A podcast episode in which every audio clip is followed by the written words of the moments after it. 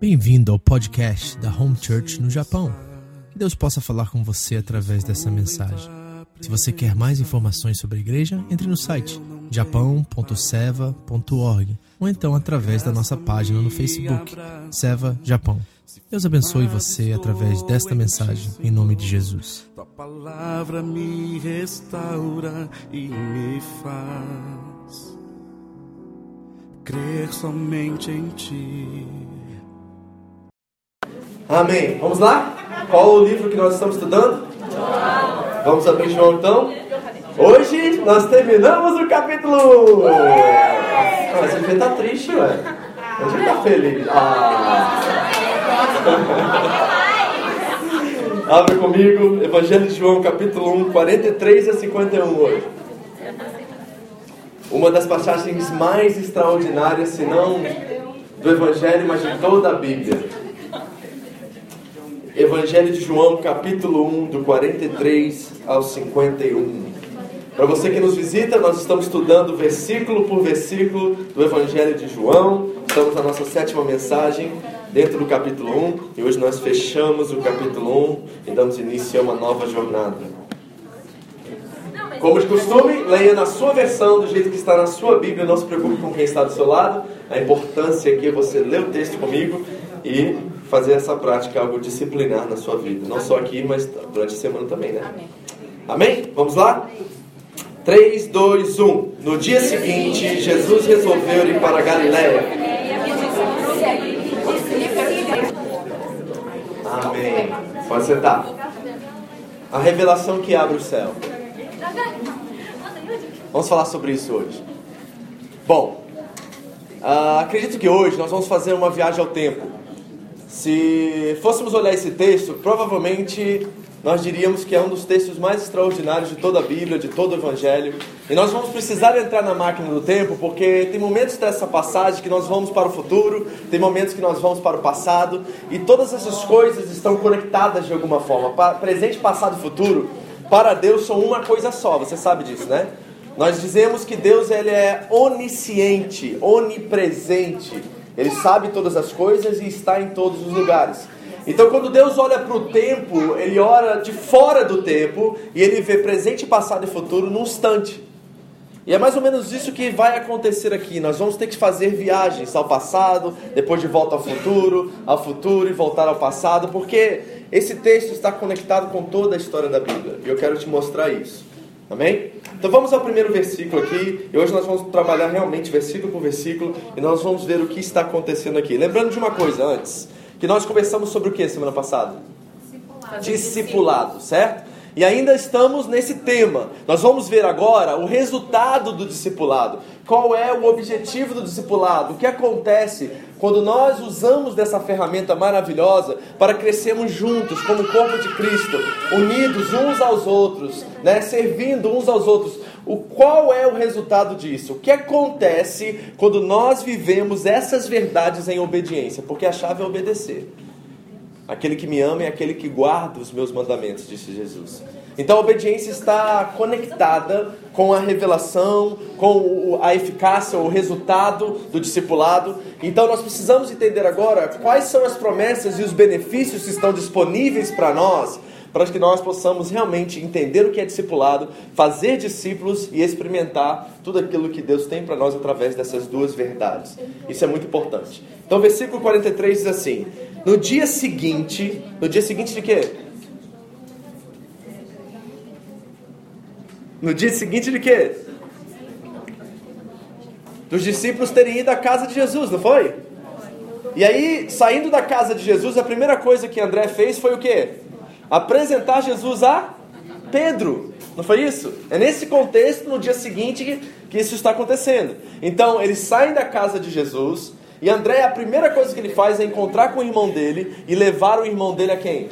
A Jesus. Então isso está acontecendo. E aí eles dizem que no dia seguinte algo mais aconteceu. Então no dia seguinte, Jesus resolveu ir para a Galileia. E encontrando a Filipe, disse-lhe o quê? Segue-me. Certo? Segue-me. Agora, se você fizer uma leitura superficial disso, você não vai entender o que está acontecendo aqui, porque tem todo o contexto pelo qual isso se desenvolve. A questão do discipulado é que o discipulado envolve contexto, envolve realidades históricas, experiência. Como a Dayana muito bem disse aqui, nós às vezes não sabemos a realidade das pessoas e nós julgamos, ou nós fazemos condenações ou, ou julgamentos precoces, porque nós não estamos entendendo o que está por detrás de tudo aquilo que elas estão vivendo. É importante nós sabermos o que está acontecendo. Então, quando Jesus diz segue-me, todos os historiadores e pessoas que estudam a Bíblia e conhecem um pouquinho do contexto do primeiro século, ele não está simplesmente chamando ele para andar atrás dele. Ele está chamando ele para um relacionamento íntimo. Jesus está dizendo mais ou menos assim, em outras palavras, a Filipe: Seja meu discípulo. Seja meu discípulo. Agora, nós precisamos entender o que é ser discípulo dentro desse contexto que é semítico. O que é semítico, pastor? O que isso quer dizer? Você já ouviu falar de antissemitismo aí fora? Por exemplo, o regime nazista da época da Segunda Guerra Mundial com Hitler era um regime antissemita. Semítico refere-se a judeu, certo? A coisa da guerra dos nazistas na época de Hitler era contra os judeus, eles eram antissemitas. Então, dentro do contexto semítico, judeu, ser um discípulo era algo muito extraordinário e muito intenso. E nós precisamos entender isso. Por quê? Porque esse povo judeu, eles viviam baseados naquilo que as escrituras diziam. A vida deles se baseavam completamente naquilo que o Torá, os cinco primeiros livros da Bíblia, principalmente diziam. Tudo envolvia o relacionamento deles com as escrituras. Era assim que o judeu vivia naquela época. Tudo era sobre as escrituras sagradas. E se você não sabe disso, o sonho de todo pai judeu é que seu filho se tornasse um discípulo de um grande estudioso, de um grande rabino da sua época. Quando você teve um filho, quantos pais aqui? Levanta a mão, certo? Qual era o sonho seu para esse filho? Eu já sei o que é, quer ver? Você queria que ele se tornasse médico, né? Ou um professor. Não, jogador de futebol você quer dinheiro, você quer ganhar dinheiro com isso. Né? Ninguém sonha que o filho seja jogador de futebol. Você está vendo o que está por detrás do jogador de futebol. Hoje em dia, né? Nós vivemos numa sociedade cabeça para baixo. Né? Os médicos deveriam ganhar milhões e os jogadores deviam ter ter. Mas é o contrário hoje, né? Jogador de futebol ganha milhão e médico não é pago. Não é assim que é? Os valores estão invertidos. Então, o sonho de todo pai é que o filho se torne um advogado, um médico, alguém que tem uma influência direta na sociedade, faça a diferença na sociedade. Agora, naquele contexto lá, naquela época, o sonho de todo pai é que o filho se tornasse um discípulo de um rabino. Que ele seguisse a carreira religiosa, porque os religiosos eram as pessoas mais influentes daquele contexto. Eram as pessoas que estavam do destaque naquela sociedade. Por exemplo, quando Paulo dá o seu currículo em Atos capítulo 2, ele diz que ele sentava aos pés de, Gamaliel. O que é sentar aos pés? É ser discípulo do maior rabino da época do apóstolo Paulo. Paulo tinha orgulho de dizer que ele era discípulo de Gamaliel. Você está entendendo qual o contexto aqui? Porque isso é importante. Agora, o que é ser discípulo naquela época? Essa é a coisa mais importante. Não era um programa de igreja, tá, gente? Que a gente chama de discipulado hoje. A qual a gente senta com uma pessoa uma vez por mês, uma vez por semana. A gente tem um relacionamento prático, direto, porque nós estamos tão corridos e tão ocupados que a gente não tem tempo para isso. Não era assim que funcionasse naquela, funcionava naquela época. O discípulo, ele andava todo dia, toda hora com seu discipulador, com seu rabino. Era uma experiência contínua de vida relacional diária, onde o rabino fazia perguntas ao discípulo enquanto ele observava de perto a vida do mesmo. Então era um relacionamento a qual eles caminhavam pelas estradas, pelas ruas, pelas cidades, e aí o discípulo fazia pergunta para o rabino assim: como é que eu entro nessa sinagoga? Como é que eu me comporto nesse lugar? Como é que eu trato a minha esposa? Como é que eu trato meus filhos? O rabino era o mestre que ensinava como viver a vida, em todos os aspectos da vida. Era um relacionamento íntimo, profundo e constante. Sabe outra coisa interessante? Sobre esse discipulado profundo é que o objetivo do discípulo era imitar o rabino. Esse era o objetivo maior do discípulo. Agora, você já ouviu essa palavra imitação em algum lugar no Novo Testamento? Por exemplo, quando Paulo diz em 1 Coríntios capítulo 11, versículo 1 assim: Sede meus imitadores enquanto eu sou de, de Cristo. Então esse conceito está muito vivo na mente de um judeu chamado Saulo de Tarso, que seu nome em grego era Paulo. Essa ideia de imitação era muito forte naquela época. Olha só, o discípulo imitava como o rabino comia. Olha só como é que é intenso o negócio. Imitava como ele observava o sábado, por exemplo, como é que ele se comportava nesse dia. Ele imitava e, e, o que ele gostava, o que ele não gostava. Ele imitava os seus cacuetes. Então, se o rabino, enquanto lia a Bíblia, coçava a cabeça, ele lia a Bíblia coçando a cabeça. Imitava os seus trejeitos. Seus preconceitos também estavam muito vivos. Suas preferências. Quer ver um exemplo que vai soar ridículo para você? Conta-se uma história de que um discípulo queria tanto imitar o seu discipulador, o seu rabino, que um dia ele se escondeu debaixo da cama do discipulador para saber como o outro, como que o rabino fazia amor com a esposa dele. Histórico, tá? Fato histórico. Você está entendendo? Eu, eu trouxe esse exemplo para você para você entender a intensidade do negócio. Não era simplesmente assim, Vamos se relacionar e ver se dá certo? Era uma entrega total de vida. O segue-me de Jesus é chamar para esse nível de relacionamento. Sabe por quê? O conceito semítico judeu daquela época sobre acreditar e crer não se baseia em doutrina, não se baseia em concepções sobre o que é o cristianismo, sobre o que é o judaísmo. Não era uma declaração doutrinária, era um estilo de vida. Sabe por quê? Crer e acreditar para um judeu é um verbo. E o verbo se manifesta em ações. Ou seja, o que, é um discípulo de um rabino? É alguém que se submete voluntariamente à autoridade interpretativa daquele rabino. A forma como ele interpretava o Torá, a forma como ele interpretava a Bíblia, era a forma pelo qual aquele discípulo se submetia a ele e vivia a sua vida a partir dessas verdades em relação não só à palavra de Deus, mas em todas as áreas da sua vida. Então, o que é que Jesus está chamando Felipe para fazer? Algo que ele sempre sonhou e também toda a sua família havia sonhado. Agora, vamos trazer isso para o chão da nossa história? Será que é assim que nós estamos seguindo Jesus agora, quando nós dissemos que nós somos discípulos dele? Será que nós estamos imitando tudo o que ele é de verdade? Será que nos nossos relacionamentos, dos mais simples aos mais complicados, né, de negócio e tudo mais, nós estamos fazendo esse nível, esse tipo de interpretação? Esse nível, esse tipo de imitação? Porque o chamado do discipulado é profundo como esse. Quando Jesus diz, sede meus discípulos, né? Se você quer ser meu discípulo, o que, é que você precisa fazer? Nós falamos sobre isso três coisas, né? Ou duas coisas, melhor. Você tem que fazer o que primeiro? Negar a si mesmo. E depois pegar a sua cruz e depois segui-lo. Agora, quer ver uma coisa extraordinária que eu deixei de lado de propósito semana passada? Abra sua Bíblia comigo para você ver esse texto na palavra. Lucas capítulo 9, versículo 23.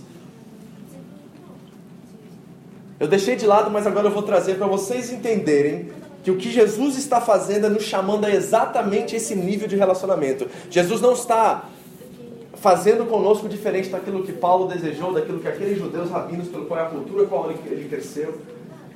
Ele não quer um nível parcial de discipulado, ele quer que nós o imitemos em tudo verdadeiramente. Achou Lucas 9, 23? Olha e repare, você sabe que eu estou ensinando vocês a reparar em cada vírgula, cada palavrinha que se encontra em cada versículo, porque isso é fundamental para você entender um todo. Então, Lucas 9, 23 começa assim, eu deixei de fora de propósito semana passada. O texto começa: e dizia a quem? Todos. A? Todos. Todos. Reparou isso? Então não é para os apóstolos só. Não é só para aqueles que estavam com ele enquanto ele esteve conosco aqui na terra. Os três anos mais 50 dias, 40 dias após a sua ressurreição. É para todos que querem ser discípulos deles. Esses todos devem vir após ele, negar a si mesmo. E olha o que o Lucas dá, dá mais detalhes ainda. O que, que ele diz? E tome o que? A cada dia. Reparou o detalhe? E tome a cada dia a sua cruz. Então a cruz não é um evento histórico que acontece uma vez na nossa vida, na nossa conversão. A cruz é algo que nós tomamos quantas vezes? Todos os dias. E isso fala de discipulado. Eu não estou falando agora de um discipulado um a um, eu estou falando do nosso discipulado com ele. Porque eu disse a você semana passada que para você fazer discípulos, primeiro você tem que ser discípulo. discípulo. E nós estamos falando que todos aqueles que seguem Jesus Cristo são discípulos. Discípulo é a palavra aprendiz, tá, gente? É a palavra aluno. É alguém que aprende aos pés. Como Paulo disse, eu estava aos pés de Gamaliel. Jesus quer que nós estejamos aos pés dele. Todos os dias. E Ele quer que nós o imitemos, porque verdadeira, o verdadeiro sentido da vida, a verdade pelo qual nós fomos criados e o propósito pelo qual Deus nos fez, se encontra em descobrir nele quem nós somos. Então, esse nível profundo, intenso, que eu dei um exemplo até ridículo de alguém ficar debaixo da cama para ver como o rabino se relacionava sexualmente com a sua esposa para imitá-lo com a sua própria esposa. Né? É, é nesse nível aprofundado, intenso, que Jesus deseja se relacionar com cada um de nós. Agora, você entende que talvez esse nível de entrega, esse discipulado que nós estamos conversando aqui, está muito aquém daquilo que você realmente deveria fazer? Eu reconheço, querido, eu não estou nesse nível também. Por mais que hoje eu viva para o Evangelho, por mais que hoje que eu tenha tempo diário e intenso com Deus, eu ainda não cheguei nesse nível a qual eu coloco à disposição todas as decisões e todas as coisas que eu faço na minha vida. E eu quero viver esse discipulado porque a essência de quem nós somos e a descoberta daquilo que Deus nos chamou para fazer depende exatamente do nível de relacionamento que nós temos com Ele. Ele mesmo disse: sem mim nada podeis fazer. Então nós temos que abrir nosso coração para essa realidade. Então segue-me aqui no versículo 1, é um chamado ao discipulado, é um chamado à imitação, é um chamado a viver num nível radical com Jesus. E quando eu falo radical, entenda que eu estou falando a palavra radical no sentido da raiz. Roots, da raiz. Tá entendendo? Não é radical homem-bomba, entendeu? É radical da raiz, da essência, daquilo que verdadeiramente é. E Jesus nos chama para viver assim. Assim como ele chama Felipe, ele diz a todos: Se alguém quer vir após mim, é você que ele está chamando também, para esse nível de relacionamento com ele. Versículo 44. Felipe era de Betsaida, diga Betsaida, Betsaida, cidade de André e de Pedro. Já temos uma conexão com os outros dois. Então André e Pedro, após se encontrarem com Jesus, foram para sua cidade natal e lá encontraram com Felipe já está multiplicando a comunidade. Você está entendendo o que está acontecendo aqui? E essa cidade Betsaida, ela é muito interessante porque no hebraico a palavra quer dizer casa do peixe ou casa da pesca. E o interessante sobre essa cidade é que foi nessa cidade que Jesus se retirou após a multiplicação dos pães, por exemplo, quando 5 mil pessoas foram alimentadas. Foi nesta cidade que Jesus andou sobre o mar.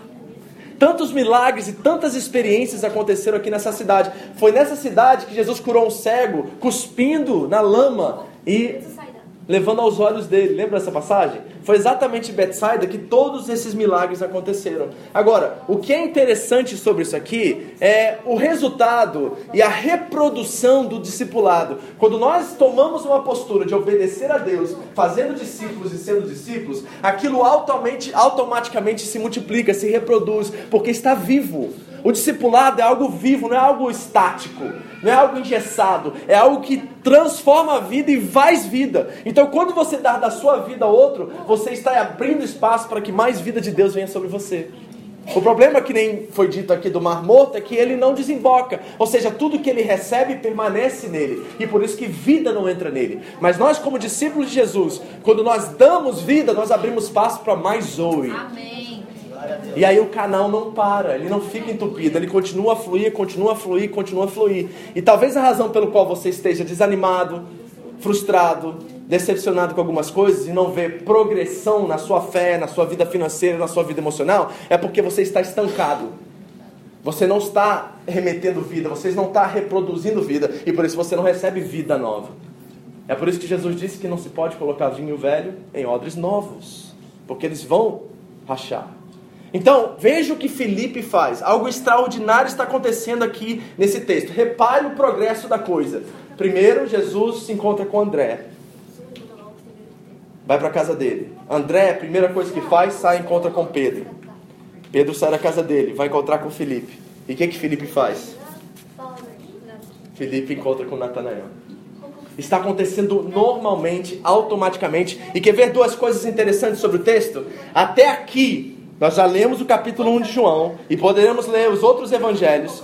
Não há um comando, não há um mandamento ainda. Nós vamos ler em Mateus 28 no final, antes de Jesus ascender o Pai, pela, voltar aos céus, ele dá o comando e de fazer discípulos. Mas até aqui nós não temos uma direção de Jesus no texto sobre fazer discípulos. Está acontecendo automaticamente. Está acontecendo de forma orgânica, natural, está se desenvolvendo. Posso dar um exemplo para você entender isso?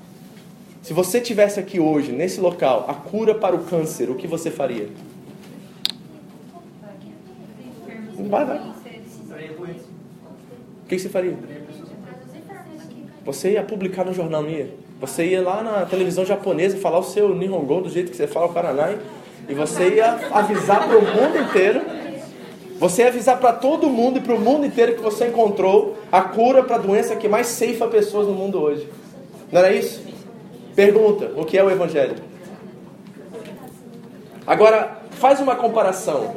Porque o câncer cura, a, a, cura do câncer cura algo temporário.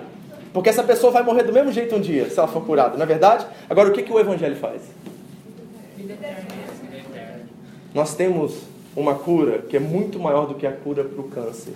E às vezes nós retemos essa informação e não passamos adiante para pessoas que estão morrendo e morrendo sem Cristo.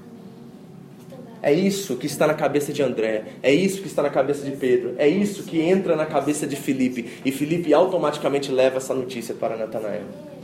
Está acontecendo organicamente, naturalmente, as coisas estão se desenvolvendo. E repare, a primeira coisa é que Jesus não dá comando. Mas sabe qual é a segunda coisa? Não é Jesus que está indo às pessoas, é as pessoas que estão levando as outras a, ela, a ele. Você reparou isso? Porque você tem que pegar isso no texto. Porque não é Jesus que está andando, aí acha um, vem comigo, vem comigo, vem comigo, vem comigo. O que está acontecendo aqui é que André leva Pedro, Pedro encontra com Felipe, Felipe pega Natanael um atrás do outro, está transbordando, está reproduzindo o discipulado, estão fazendo discípulos e tudo está acontecendo naturalmente, automaticamente. E isto é maravilhoso. São as pessoas que estão levando outras pessoas a Jesus, gente. Esse é o nosso chamado. E nós colocamos isso na mão de Jesus. A nossa responsabilidade é falar e anunciar a cura para o maior de todas as doenças, que é a morte. É isso. Nós estamos dizendo assim: você não quer morrer mais? Quem vai dizer, não, acho que eu quero morrer? Eu estou afim de morrer, estou com uma vontade de morrer. Já viu alguém falar isso? Só se estiver em depressão profunda alguém fala isso. Agora, é interessante que a pessoa que está em depressão profunda não é que ela quer morrer, ela não quer viver. É diferente uma coisa da outra.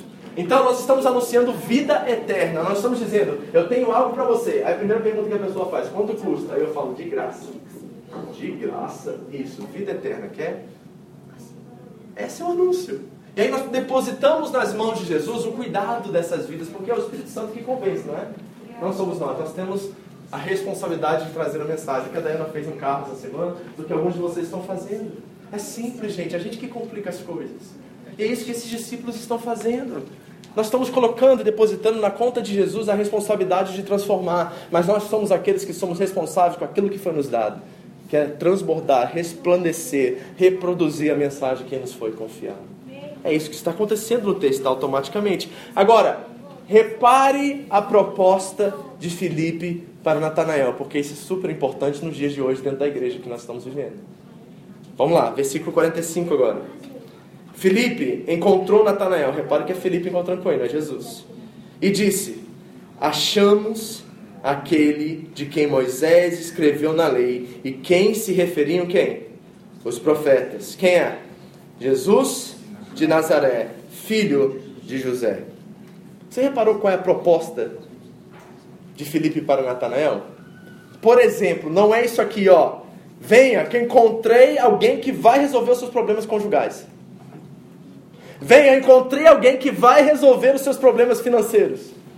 Venha, encontrei alguém que irá curar a sua enfermidade. Repare que o que, o que Filipe está anunciando para Natanael é que ele procurou nas Escrituras, ele analisou as Escrituras, ele viu naquilo que Moisés havia proclamado sobre a vinda do Messias, do Filho de Deus, e disse: devido ao meu estudo, à minha, análise, à minha intensa dedicação à palavra de Deus, eu encontrei aquele pelo qual as Escrituras diziam por todos os tempos que viria de vir. Ele não está fazendo uma proposta comercial com Natanael. Ele está anunciando o Salvador do mundo. Ele está anunciando a promessa que foi dada a Israel lá no Gênesis. Ele checou as Escrituras e descobriu quem Jesus é. Gente, é isso que nós temos ouvido hoje em dia? Vem para a igreja, vem para Jesus que nós vamos resolver todos os seus problemas. Jesus vai dar conta de todas as suas situações da sua vida. Vem para Jesus que seus problemas estão resolvidos. É isso que nós temos ouvido, infelizmente. E é lógico, porque nós servimos um Deus bom, totalmente bom, Ele resolve verdadeiramente nossos problemas, não resolve? Resolveu já seus problemas? Resolveu questões de saúde, já curou você, já libertou você? Ele é bom, Ele vai fazer e vai continuar fazendo. Nós não entendemos porque Ele faz, até com gente que a gente não gostaria que Ele fizesse. Mas Ele faz. E vai continuar fazendo, e não é da tua conta o jeito que Ele faz, a forma que Ele faz, porque Ele é Deus e Ele sabe infinitamente mais do que eu e você. E Ele vai continuar fazendo, mas na nossa boca nós temos que ter uma solução cósmica e não temporária.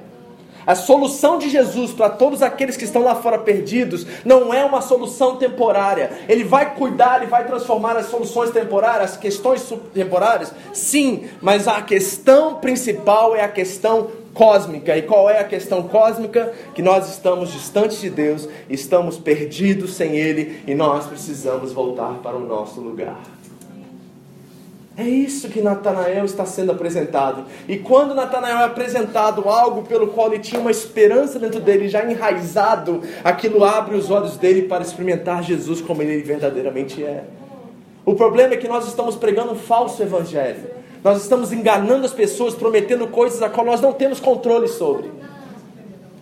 Não dá, queridos. Nós cremos que Deus cura, Deus cura. Nós cremos que Deus resolve problemas, resolve problemas. Mas jamais da nossa boca podemos dizer: vem para Jesus, porque Ele tenho certeza absoluta que Ele vai resolver seu problema.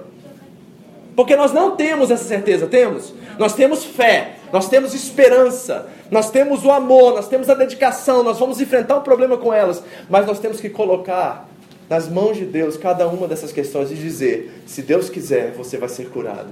Se Deus quiser, o seu problema financeiro vai ser resolvido. Se Deus quiser, essa enfermidade vai deixar seu corpo. Nós temos que colocar na responsabilidade nas mãos de Deus e não anunciar um engano, porque muitas pessoas estão sendo desiludidas. Você sabe que eu fui para o Brasil e encontrei com meus amigos lá no Rio de Janeiro, né? Tem um grupo de 30 pessoas a qual eu convivi minha infância, até os 11 anos de idade. E essa semana, ontem, eu recebi o mero deles. E eles sabem que eu sou pastor.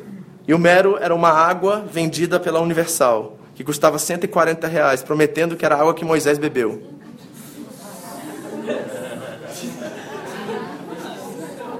Veio do Nilo e Moisés bebeu dessa água. Está na promoção de 190 por 140.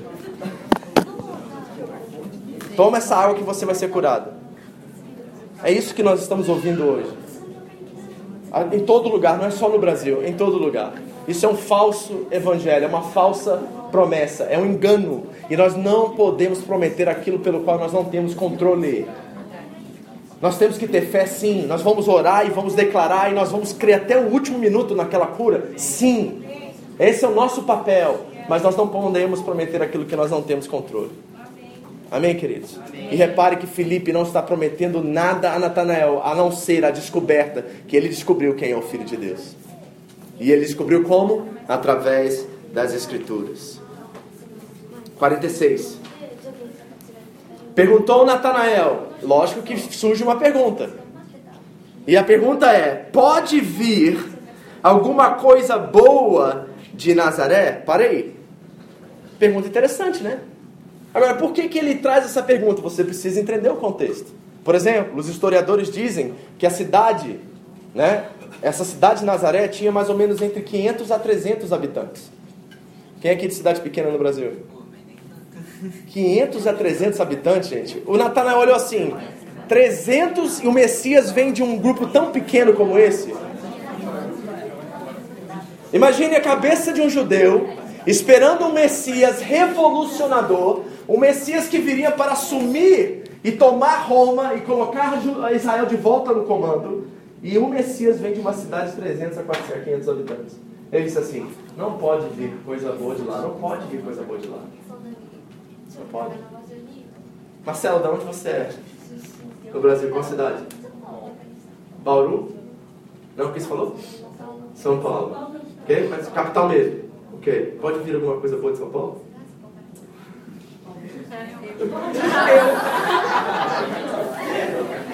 Humberto, onde você é no Brasil? Capital. Tanissa, onde você é no Brasil? Pode vir alguma coisa boa de Presidente Prudente? Pode vir alguma coisa boa de birigui, gente? Olha o nome, birigui. Pode vir alguma coisa. Eu, eu, a gente está rindo e brincando, é porque exatamente foi o tom, talvez, de como Natanael falou para Felipe. Porque era ridículo uma cidade com 300 habitantes gerar o Messias para eles. Sabe de onde o Messias deveria vir? Jerusalém.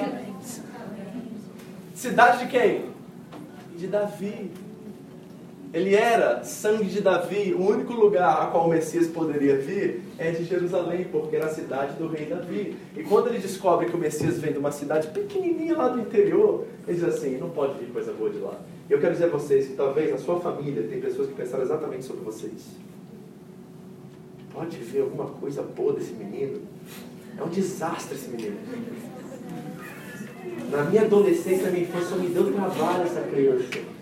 Eu tô com cabelo branco hoje, até hoje, por causa dele ou por causa dela. Pode alguma coisa boa se transformar na vida dessa pessoa? É mais ou menos isso que Felipe está dizendo. Agora, a resposta de Felipe é extraordinária. A resposta de Felipe é algo que nos chama a esse nível de discipulado que Jesus está promovendo aqui. Porque repare, o Felipe não diz assim, olha, o Felipe poderia dizer assim, deixa eu te mostrar nas escrituras o que está dizendo. O Felipe poderia dizer, está vendo como é que a experiência e a palavra trabalham juntos? Porque o Felipe começou dizendo assim: Eu descobri aquele pelo qual Moisés disse nas Escrituras. Então, o respaldo para ele, entender quem o Messias era, era a palavra de Deus. Mas quando Natanael pergunta se alguma coisa boa pode vir de lá, qual é a resposta de Felipe agora? A resposta de Felipe é assim: Vem e vê. Vem e vê. Então, se alguém algum dia, alguma hora, aqui no Japão, no Brasil, disse para você: Pode alguma coisa vir dessa pessoinha aí que você é, você vai ter que dizer assim, vem ver. Agora a pergunta é, você tem coragem de dizer isso hoje? Não. Se a resposta é não, como a Lisandra disse muito bem, talvez o seu nível de discipulado está a desejar. Porque não está transformando você ao ponto de você mostrar em você mesmo quem Jesus é. E sabe de uma coisa que eu já ensinei vocês e repito mil vezes aqui? que o único evangelho, a única Bíblia que talvez alguém vai ler é você. Ninguém vai abrir Mateus, Marcos, Lucas e João, mas eles vão abrir o quinto evangelho. Esse quinto evangelho se chama Diana, Dani, Eduardo, Marcelo, Alex. O quinto evangelho é você. E será que hoje no nível de discipulado que você está disposto a viver com Jesus, no nível de sacrifício, renúncia e entrega, você está disposto a olhar aquela pessoa que diz assim: será mesmo que a igreja vai resolver meu problema? Será mesmo que Jesus vai resolver meu problema? Será que você tem a coragem hoje de dizer: vem e vê? Porque é isso que chamou a atenção de Natanael. Não foi, olha na Bíblia e pesquisa, foi, vem e vê. Vem e vê. É esse o compromisso do discipulado. Discipulado é tradução. Discipulado é tradução. Você pode dizer isso para três pessoas aí? Discipulado é tradução.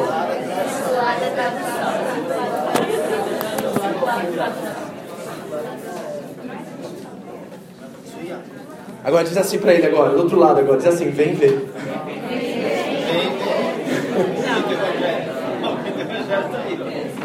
Pastor, misericórdia, misericórdia. Não manda falar isso não. Você não tem noção como está a minha vida? Quem ouviu a mensagem semana passada sabe que não tem desculpa. O Espírito Santo está em você. Você só não muda porque você não quer.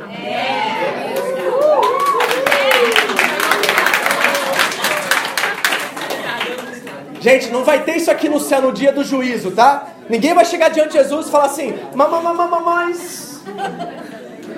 Não tem chaves. Não tem isso. Não tem. Não vai funcionar. A pergunta vai ser naquele dia: O que você fez com o meu nome?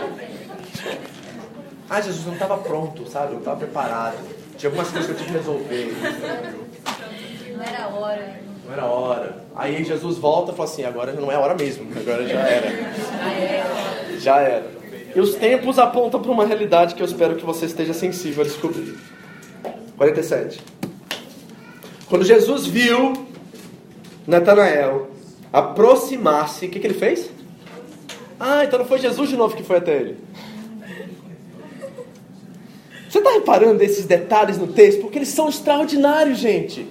Repare, Felipe apresenta Natanael a Jesus. O que, que Natanael faz? O Natanael não fica em casa e fala assim, então manda ele vir me conhecer. Vem na minha casa fazer célula. Vem na minha casa me discipular. Não é isso que está acontecendo aqui. A gente está muito acostumado com essa monotomia. No negativo, né? De querer que as pessoas venham até nós. Mas repare a atitude de Natanael. Não foi ficar sentado esperando Jesus vir. Ele se aproximou dele. E ele se aproximou. E como diz o texto? Aproximou-se e disse a seu respeito: Jesus, acredite, acredite, aqui está um verdadeiro israelita, em quem não há o que? Nada falso. Agora nós vamos entrar na máquina do tempo, ok? Porque essa palavra falso, ela tem uma coisa muito interessante, porque é a mesma palavra que se encontra lá no Gênesis, quando Rebeca e quando Isaac dão nome a um dos seus filhos gêmeos. Você sabe essa história em Gênesis 25 de um, dois meninos, um ruivo chamado Esaú e outro chamado Jacó, e como eles lutavam dentro do ventre da sua mãe. E quando eles nasceram, o que, que aconteceu? Primeiro saiu Esaú, e depois saiu Jacó. E como que Jacó saiu da barriga? Segurando nos pés, no calcanhar de Esaú. E naquela hora que seu pai vê aquela cena, ele lhe dá o nome de Jacó, que quer dizer enganador, usurpador falso. E aí, Jesus vem e diz exatamente essas palavras. Diz assim: nesse homem, nesse verdadeiro israelita, nesse homem chamado Natanael, não existe nenhum usurpador, nenhum engano, nenhuma falsidade. Nesse homem há verdade, e era o nome exato de Jacó. Agora, da onde que eu tirei isso, pastor? Como é que você pegou isso? Olha o versículo 51. Você não reparou que tem uma ligação direta com o versículo 51? Vamos lá na frente, depois a gente volta. O 51 diz assim: Então acrescentou Jesus: Na verdade, na verdade vos digo que vereis o céu aberto e o que? E os anjos de Deus subindo e descendo. Quem teve uma experiência dessa? Quem teve uma experiência dessa? Jacó fugindo do seu irmão lá no deserto, ele arruma um travesseiro com uma pedra como um travesseiro. E ele tem um sonho, uma visão naquela noite. Ele vê uma escada que está subindo até o céu. E os anjos estão? Já estavam, está descendo, está subindo. Ou seja, já estavam lá. Se eles estão subindo é porque já estavam aqui. E ele vê que os anjos já estavam aqui. E aí, quando Jesus olha para Natanael, ele vê a figura de um homem que era completamente oposto de Jacó. E quem é nos evangelhos ou na Bíblia uma pessoa que é um representante nosso que é completamente oposto do Jacó enganador, usurpador, falso que ele era? É a própria Jesus. Ou seja, Jesus está dizendo a Natanael, Natanael, você é igual a mim. Você me imita sem antes de me conhecer. E é interessante como que Jesus está trazendo tudo isso para nós. E sabe o que, que Jesus está tentando transmitir para Natanael nesse momento? É que Natanael, porque você é um homem correto, porque você é íntegro, você vai receber uma revelação já aqui no começo do meu ministério que nenhum outro recebeu. Você vai ter uma revelação que nenhuma outra pessoa já teve sobre a minha pessoa e quem eu sou. Ele diz assim: Natanael, de agora em diante, a nova revelação que eu te dou é o seguinte: eu sou a escada eu sou a escada que conecta céu e terra. Natanael, eu sou a escada que conecta céu e terra. E porque eu estou aqui, os céus estão abertos. Isso é demais, gente. Um homem obediente e um homem com um coração reto, íntegro, recebeu uma revelação que nenhum outro recebeu até agora. 48. Perguntou-lhe Natanael. Cósmico, a pergunta óbvia. De onde me conheces, Senhor? De onde me conheces? E respondeu Jesus: Antes que Feliz, olha, olha só, antes que Felipe o quê? Te chamasse. Tá vendo o que a Felipe está chamando? Antes que Felipe te chamasse, eu te vi quando estava sentado debaixo da figueira. que, que Deus está nos revelando em Cristo Jesus aqui? A sua onipresença. Aqui está um dos atributos principais de Deus. Ele está em todos os lugares. Ele viu, ele é onisciente, ele é onipotente, ele é onipresente. Ele viu Natanael debaixo da figueira. Pastor, o que, que quer dizer isso? Tá? O cara estava tirando uma soneca? O cara estava lá tirando um tempo descansando? Não, você novamente tem que entender o contexto. Sabe qual é o lugar preferido para os rabinos ensinarem seus discípulos? Debaixo da figueira. Ou seja, Natanael não estava dormindo, Natanael não estava viajando na vida, criando projetos pessoais, Natanael estava mergulhado em Deus, estava buscando ser discípulo de outro rabino, estava ali aprendendo, estava ali contemplando. Debaixo da figueira significa ensinamento, discipulado. Natanael estava preocupado e ocupado com o discipulado.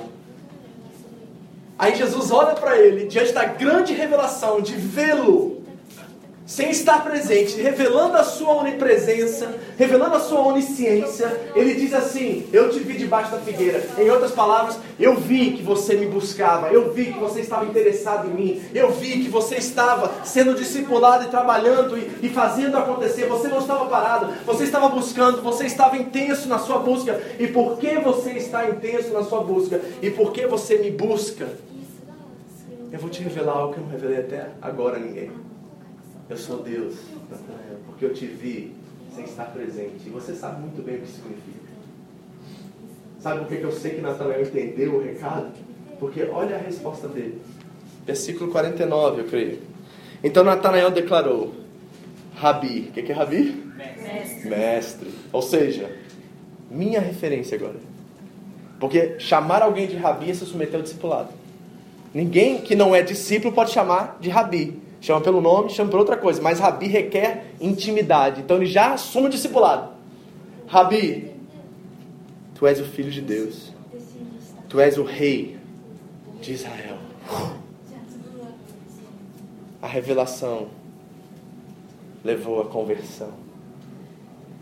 E levou à entrega.